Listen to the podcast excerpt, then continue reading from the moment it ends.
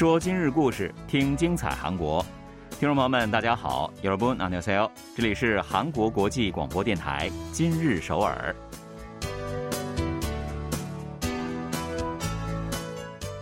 聚焦今日首尔，体会当下韩国，让我们带您走遍韩国的每个角落。让我们把最真实的韩国送到您的耳边。各位听众，大家好，我是主持人朴龙军，我是主持人婉玲，非常高兴跟大家相会在今日首尔了。 在韩国呢，九月十七号啊，想想看，好像是一个非常平凡的日子哈，没有什么特别之处。但是呢，在美国洛杉矶，今后每年的九月十七号。可都是有一个特别意义的日子了。嗯，听到这里呢，一定会有很多小伙伴满脸问号啊！哎，我们不是在听今日首尔吗？怎么提到了美国的纪念日呢？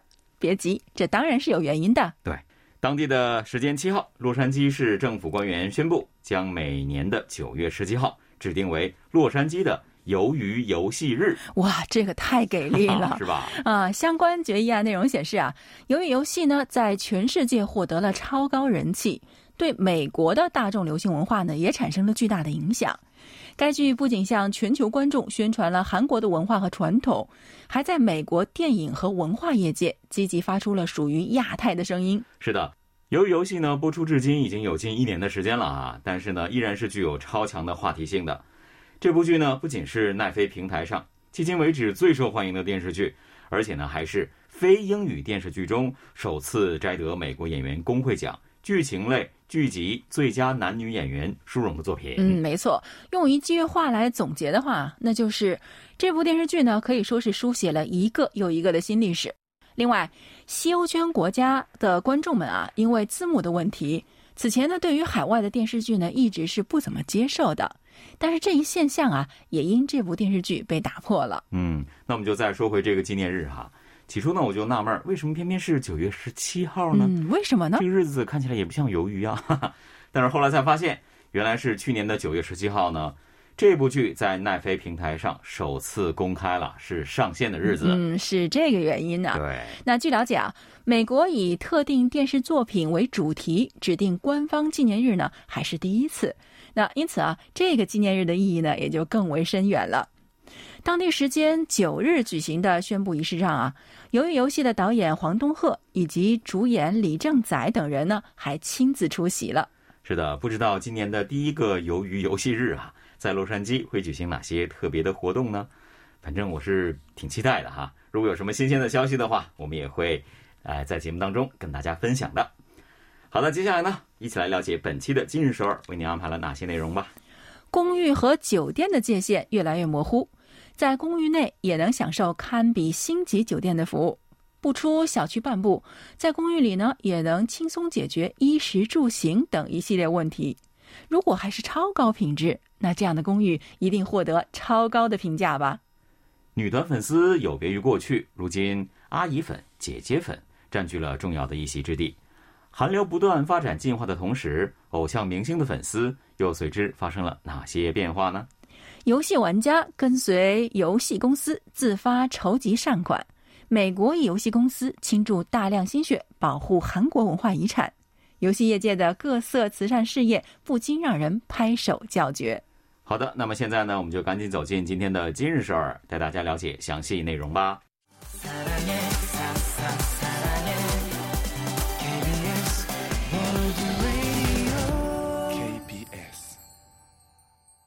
这里是韩国国际广播电台，您正在收听的是《今日首尔》。上班族金女士每逢周末都必去公寓内的顶层休息室打卡，一边欣赏着窗外的美丽景色，一边品尝着由 AI 机器人厨师制作的人气美食，来开始周末美好的一天。那享用完丰盛的早餐之后呢，金女士又直奔公寓内的图书馆还有咖啡厅。那里的咖啡品质呢，是丝毫不逊色于国内知名咖啡品牌啊。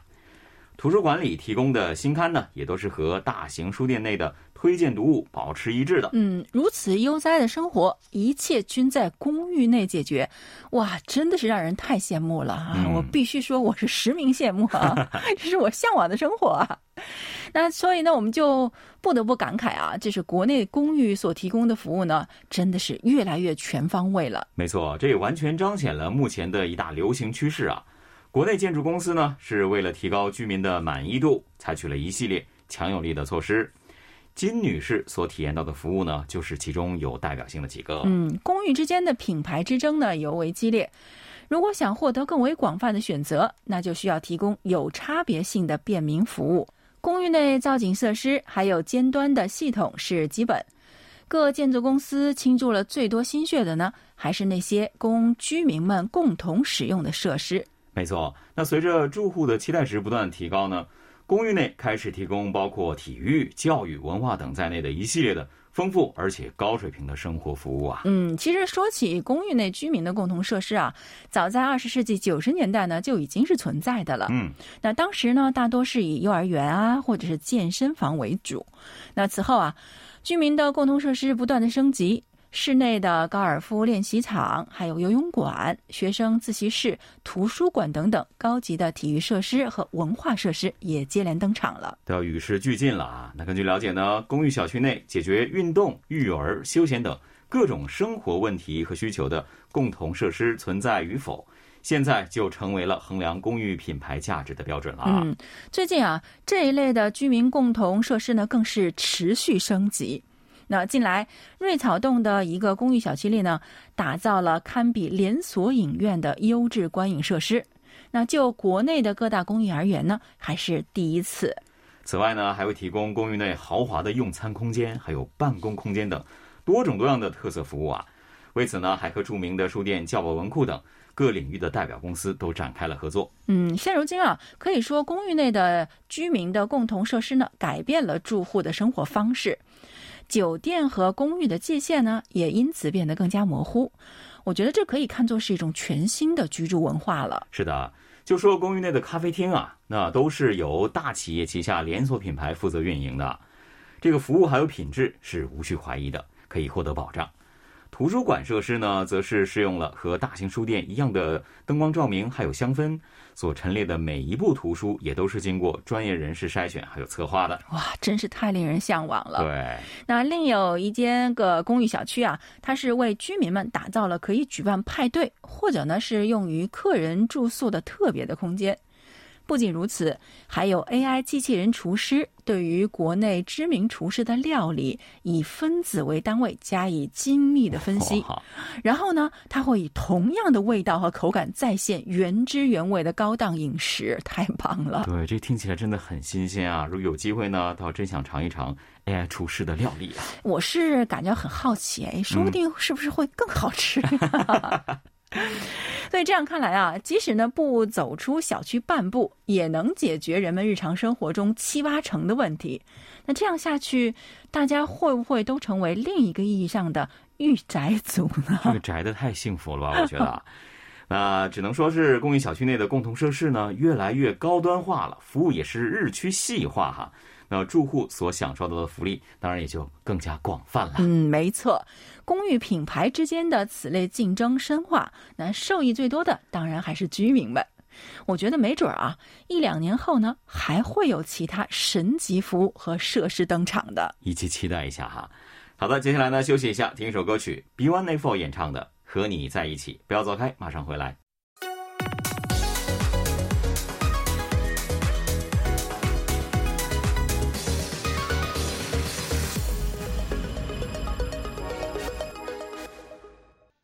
回来，这里依然是韩国国际广播电台今日首尔。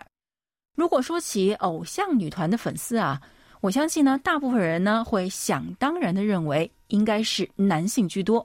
第一个就会联想到所谓的叔叔粉啊，或者是哥哥粉们。这可能是比较陈旧的一个观念吧，我觉得可能也是过去的一个现象。现在女团粉丝的性别呢，也是发生了一些变化的。购买音源或者是专辑的粉丝当中，女性是绝对绝对高于男性的。嗯，以本月五日为基准啊，国内某音源平台单日榜单第一位到第十位呢，全部都是女团，就给包揽了。是的，像 Twice 呀，还有 Blackpink 等等人气女团的专辑销量呢，最近啊破百万呢，已经不再是新鲜事儿了。嗯，最近的女团真的是大事哈、女团音源还有专辑取得这么好的成绩呢，事实上和女性粉丝增加是有着密切关系的。某一家音源网站六月到八月单日榜单排名靠前的女团音源收听者性别分析结果显示，女性所占的比重达到了一半以上。嗯，就拿眼下最火的女团之一 IVE，他们日前发售的新专辑来，呃，举个例子吧，在购买者中啊，女性占比呢超过了百分之七十二，而就年龄而言呢，四十到四十九岁的消费者是最多的。这真的没想到啊，还以为是十几、二十几岁，或是和成员同一年龄段的这样的消费者比较多呢。没想到是四十多岁的阿姨粉占比比较高啊。那既然提到了这个阿姨粉呢，接下来呢就要聊一聊粉丝称呼的问题吧。嗯，好的。二零一零年前后呢，少女时代等女团大获人气的时候啊，粉丝们呢都自称是叔叔粉或者是哥哥粉。但是与此相比啊，现在的女团粉丝呢，多将自己称为是奶奶粉、阿姨粉或者是姐姐粉。哎，我觉得这奶奶粉可就厉害了，对吧？你说哥哥粉呢，其实他很有可能今天粉你，明天粉别人。对，但奶奶粉肯定不会随便就抛弃他们的孙女儿的。一直宠着呀。对呀、啊，所以表面上呢看起来是这个称呼的变化，归根到底呢，还是像前面我们提到的。粉丝性别发生变化导致的。你看这个“奶奶粉”一词啊，就是最早呢也是喜欢年轻男团的女性们的一些这个称呼。现在呢，他们主要喜欢十几岁的少女组合了。嗯，粉丝的性别分布发生变化，女团的活动和音乐呢，自然也是受此影响而出现了变化。十几年前呢，女团呢要要想有人气啊，一般都会走性感路线啊，或者是追求清纯的形象。歌曲的风格呢，也大多以动感舞曲为主。那对韩流感兴趣的朋友就不难发现啊，如今呢不少的女团其实都是积极展现着充满自信的女中豪杰一般的风范。对啊，很多都很有女子力的。对，就所谓的 girl crush，对吧？那音乐风格呢，也不像过去一样了，清一色都是舞曲。那有的组合呢是以朋克风音乐为主的。有的团体呢，则是多推出复古 R&B 风格的歌曲了。嗯，还有女团呢，是以凸显低音的好式舞曲作为彰显组合个性的曲风。此外啊，女团的周边产品呢，也在积极的反映女性粉丝的喜好和取向。是的，最近一支新人女团呢，推出了大量包括装饰记事簿的贴纸，还有保管专辑用的手袋等在内的，充满了少女感性的纪念周边啊。他们呢，在某大型百货商场打造的出道纪念旗舰店，也是吸引了近两万名粉丝到场支持。嗯，这些粉丝，我觉得肯定也都绝大多数都是女性粉丝吧。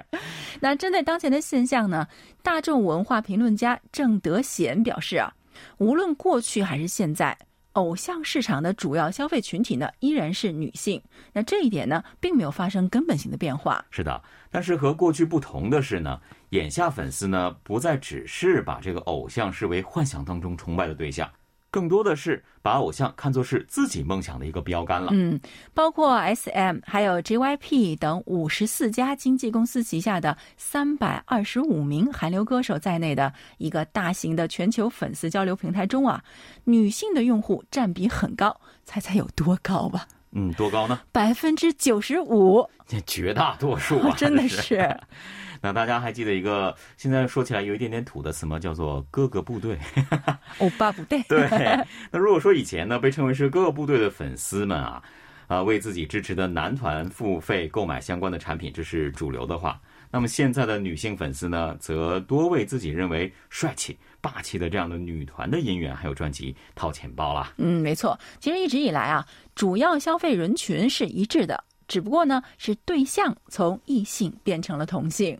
那不管支持的是哪一个组合啊，韩流粉丝们为偶像所做出的努力，我们也是有目共睹的。在环保啊、慈善等一些方面所起到的带头作用，也不得不令人感到佩服。嗯，是的，那这一点啊，同样是有别于过去，并且是非常积极的变化之一了。韩流在进化，粉丝群体呢也随之不断进化着。没错，那接下来呢，我们就来听女团的歌曲怎么样？一起来听 Twice 的。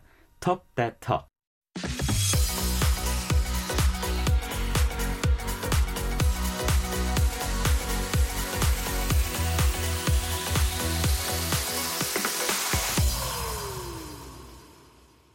感谢大家锁定韩国国际广播电台今日首尔。有关企业或者是个人积极参与慈善事业的话题呢，大家一定并不陌生了。各色新颖独特的慈善项目和参与方式呢，我们也曾多次提及到。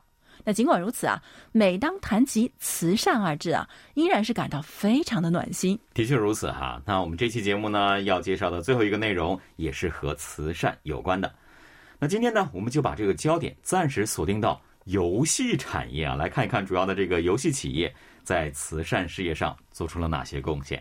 嗯，最近几年来，国内呢主要的游戏公司通过推出新作、扩大海外服务等一系列的举措，实现了突飞猛进的发展。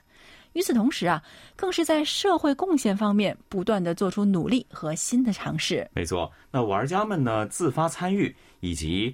游戏产业特有的各种创新思路之下所诞生的社会贡献事业也是非常吸引眼球的。嗯，国内一家游戏公司呢，今年迎来了创办二十周年，而这家公司啊，在我们常人眼中啊，绝对是不走寻常路线的典型代表了。没错，那之所以做出这样的一个评价，并不是没有根据的。这家公司创建多年之后呢，一直都是赤字状态啊。从二零零七年由赤字。转为盈余之后，就立即开始了慈善捐款。当时呢，还一度成为了游戏业界的热议话题。嗯，没错。